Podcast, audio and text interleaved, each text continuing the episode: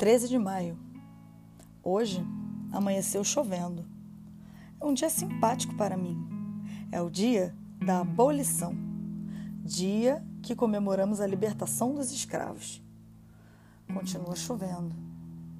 E eu tenho só feijão e sal. A chuva está forte. Mesmo assim, mandei os meninos para a escola. Estou escrevendo até passar a chuva para ir lá no senhor Manuel vender os ferros. Com o dinheiro dos ferros, vou comprar arroz e linguiça. A chuva passou um pouco. Vou sair.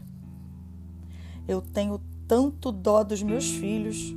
Quando eles vê as coisas de comer, eles bradam. Viva a mamãe! A manifestação agrada-me, mas eu já perdi o hábito de sorrir. Dez minutos depois, eles querem mais comida. Eu mandei o João pedir um pouquinho de gordura à dona Ida. Ela não tinha.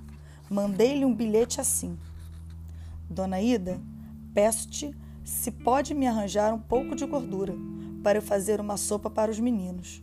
Hoje choveu e eu não pude cartar papel. Agradeço, Carolina. Choveu, esfriou. É o inverno que chega. E no inverno a gente come mais. A Vera começou a pedir comida e eu não tinha. Era a reprise do espetáculo. Eu estava com dois cruzeiros. Pretendia comprar um pouco de farinha para fazer um virado. Fui pedir um pouco de banha à dona Alice.